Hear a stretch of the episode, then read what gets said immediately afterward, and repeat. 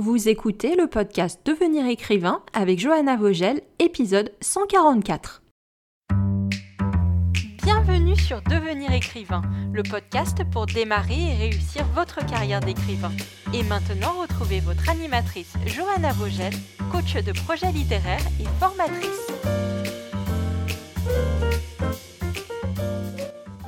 Bonjour, j'espère que tu vas bien et que tu profites comme tu le peux de ton été, chaudement peut-être, en vacances peut-être? En tout cas, que tu sois dans la période où tu as pile plus de temps pour écrire, ou alors au contraire la période où tu fais une pause dans ton écriture, je suis très contente de te retrouver en podcast pour te parler des recherches documentaires. Et sache qu'il fallait que j'ai envie de te parler euh, en podcast aujourd'hui parce que j'ai éteint mon ventilateur pour pas que tu aies un vieux bruit d'air euh, en fond euh, de, de, cet épisode et je pense que je vais perdre 15 litres d'eau d'ici la fin de l'épisode. Mais on va parler de quelque chose qui m'intéresse tout particulièrement, la question de la recherche, qu'on a déjà abordé en filigrane dans d'autres épisodes sur le travail préparatoire, mais mon petit cœur d'ex-bibliothécaire me dit que euh, il est temps de faire un épisode dédié aux recherches documentaires. Alors, combien de temps dois-tu passer sur les recherches pour ton roman et y a-t-il un meilleur moment pour faire ces recherches? Ce sont les questions auxquelles nous allons répondre. Petite annonce d'utilité publique avant de me lancer dans le sujet je peux t'annoncer que la prochaine session de la formation Devenir écrivain, projet best-seller, aura lieu du 10 octobre au 11 décembre 2022. Les dates sont tombées et je te laisse consulter la page licar.fr slash programme l i c a r e slash programme pour plus d'informations qui seront mises à jour courant août sur le site. Les recherches pour son roman, parlons-en. Mais déjà, qui suis-je? Si tu as l'habitude d'écouter le podcast Devenir écrivain, tu m'as déjà peut-être entendu parler. Je suis Johanna Vogel, je suis coach de projets littéraires pour la formation LICAR et j'étais aussi conservateur des bibliothèques pendant 10 ans. Alors les recherches documentaires, c'est un peu mon gaga, mon dada, oui plutôt, comme je disais. Est-ce que tous les auteurs sont concernés par les recherches? Plus ou moins.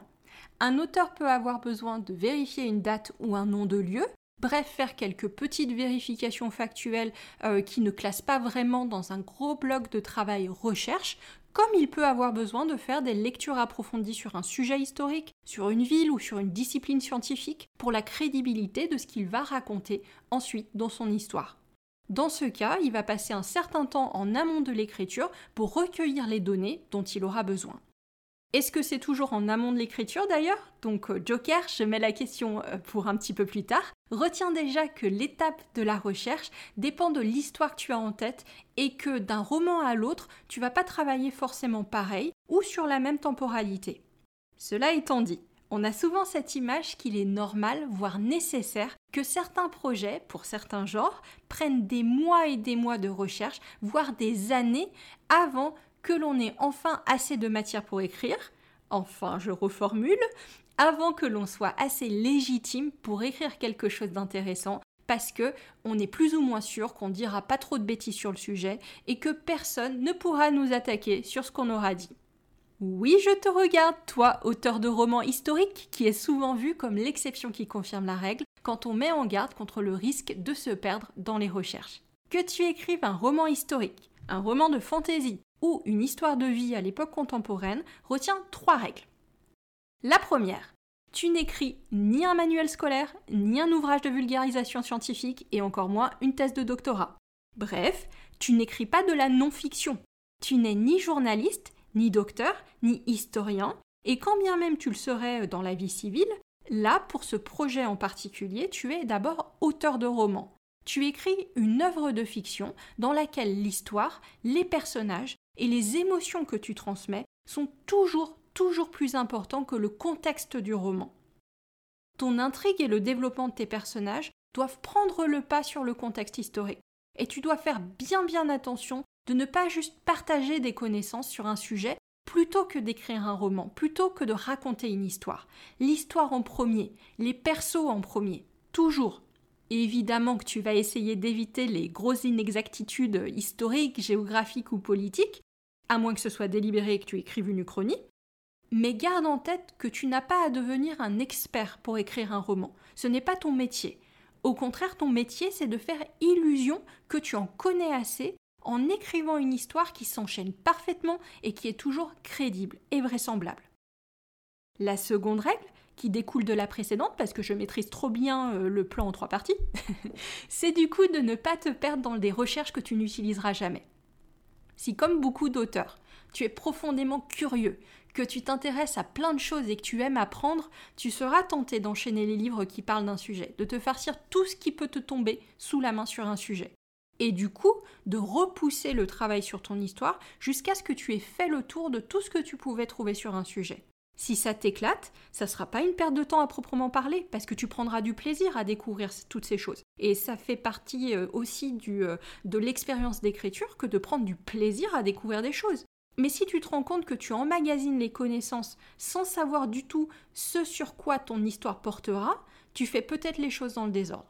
Il y a le temps de l'inspiration, où tu explores un sujet qui t'intéresse au cas où ça te donnerait des idées d'histoire. Et il y a le temps des recherches où tu approfondis des choses qui te seront nécessaires pour ton histoire. Et on est d'accord que c'est pas une science exacte, il n'y a pas une limite exacte. Que euh, tu te rendras compte que finalement tu peux partir sur une autre ville que celle pour laquelle euh, tu avais fait toutes ces recherches dans un premier temps, ou une autre profession pour ton perso, une fois que tu as bien bien fait toutes ces recherches. Ou que tu rajouteras des éléments en cours de route dans ton histoire qui feront que malgré le fait que tu as déjà euh, passé X temps sur des recherches avant de commencer à écrire, eh ben tu te retrouves à nouveau sur Google en plein milieu de ton histoire.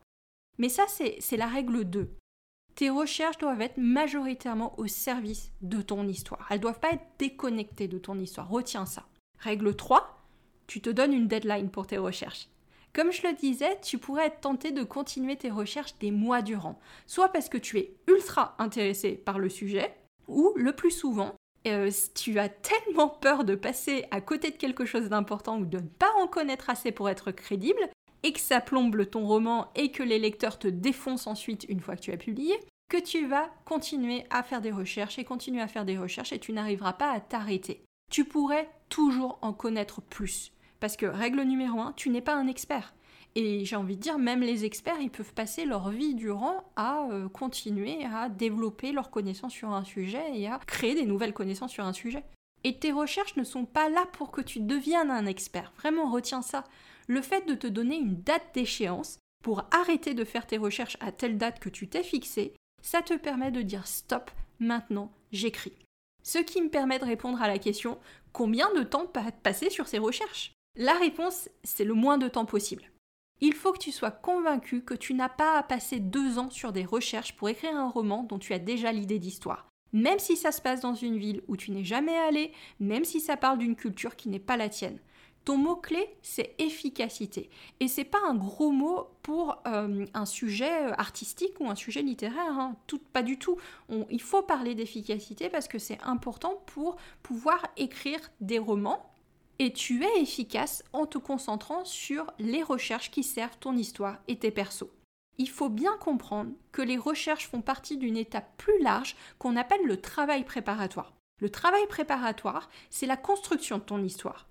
Tu définis les thèmes que tu veux aborder dans ton roman, les personnages qui vont, vivre ton histoire, et tu développes les grands temps de cette histoire plus ou moins en détail, avec un plan plus ou moins détaillé. Ça, c'est le travail essentiel. Les recherches, elles viennent consolider le tout. Ça peut être un petit peu compliqué de faire la différence entre des recherches que tu fais pour t'inspirer et pour affiner ton idée d'histoire, et la phase de recherche dont je te parlais que tu fais une fois que tu sais ce dont tu vas parler.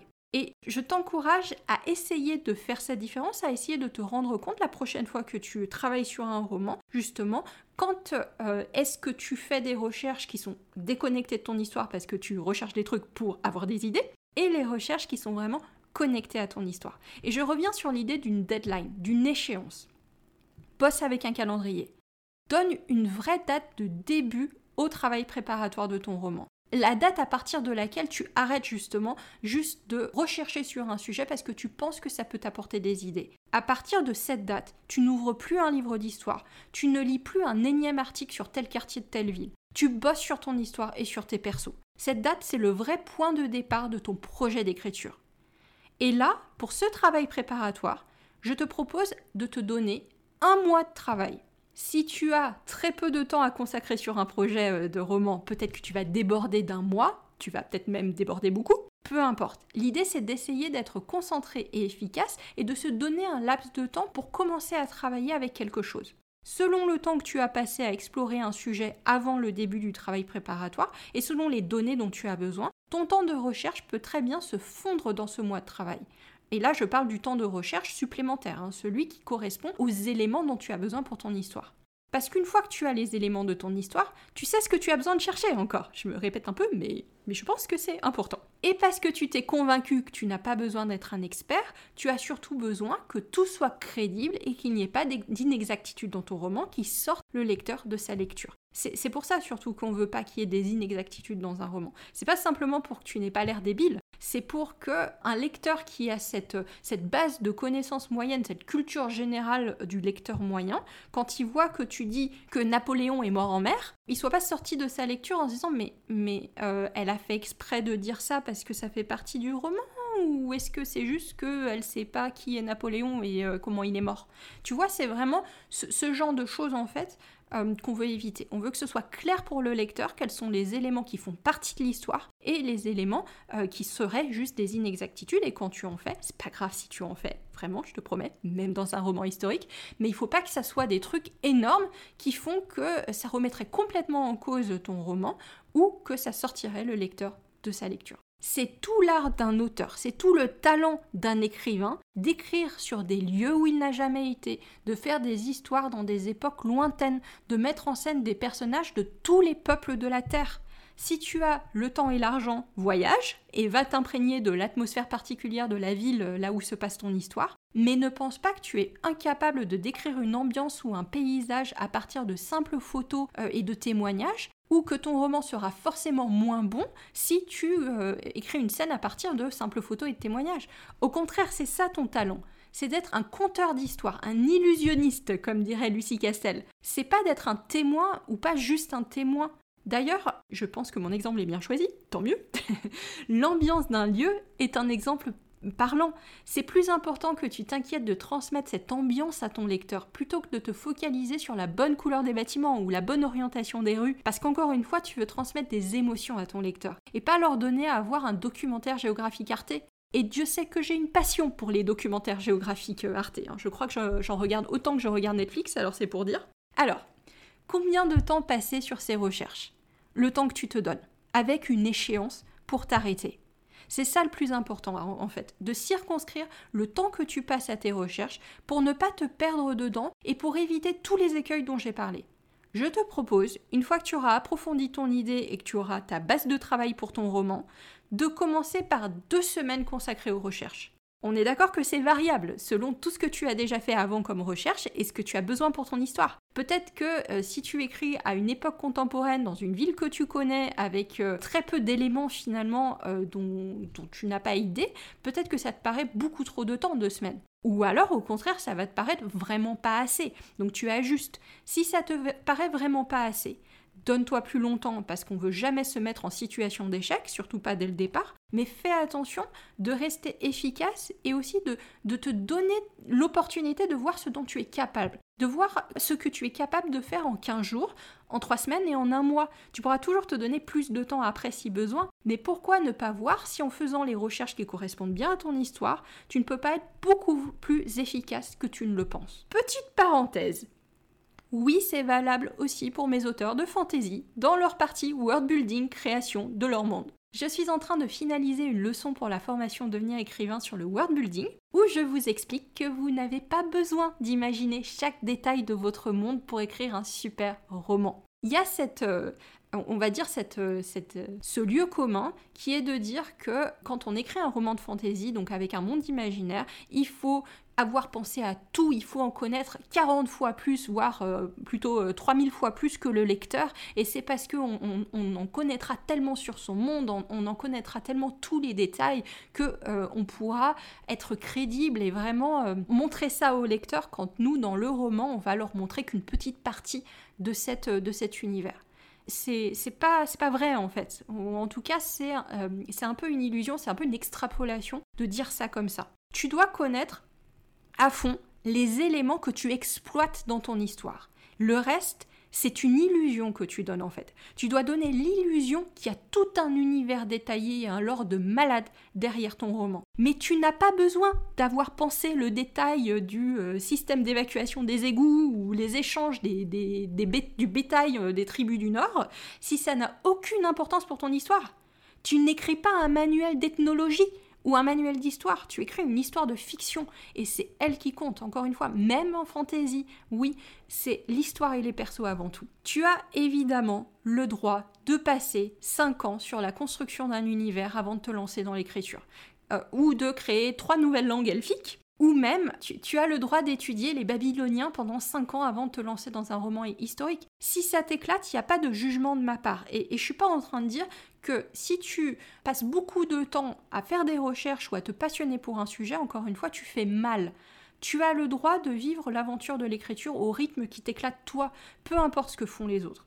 Mais je suis là pour te dire que ce temps passé sur la recherche ou sur le world building ne conditionne pas un meilleur roman ça ne t'assure pas du tout d'écrire un meilleur roman de fantasy parce que tu as passé 5 ans, voire 10 ans sur la création d'un monde par rapport à quelqu'un qui aurait passé simplement 2 ans. De même, ça ne t'assure pas d'écrire un meilleur roman, une fiction, une histoire de, euh, sur les Babyloniens euh, si tu as euh, vraiment concentré tes recherches sur quelques mois, voire un petit peu plus, que si tu as passé 5 ans sur le sujet ou si tu as une thèse sur le sujet ça peut même te faire plus facilement tomber dans le travers du manuel scolaire, en voulant inconsciemment en dire beaucoup, placer tes, connaissances, tu vois, mettre ce que tu connais, plutôt que de te concentrer sur ce qui sert l'histoire. Bon, je vais un petit peu, euh, un petit peu éloigner du sujet, mais ça me fait penser finalement à ce qu'on vous dit quand vous faites des dissertations. Euh, je sais pas si euh, ça fait bien longtemps que vous avez arrêté de faire des dissertations. Moi, ça commence à faire un petit moment. Mais, mais je dis, je donne toujours cet exemple que quand j'ai passé le, concours de, conservateur des bibliothèques d'État, que je n'ai pas eu, j'ai le, sujet que j'avais à l'écrit du concours de conservateur d'État, c'était réalité et réalisme dans l'art du 20e.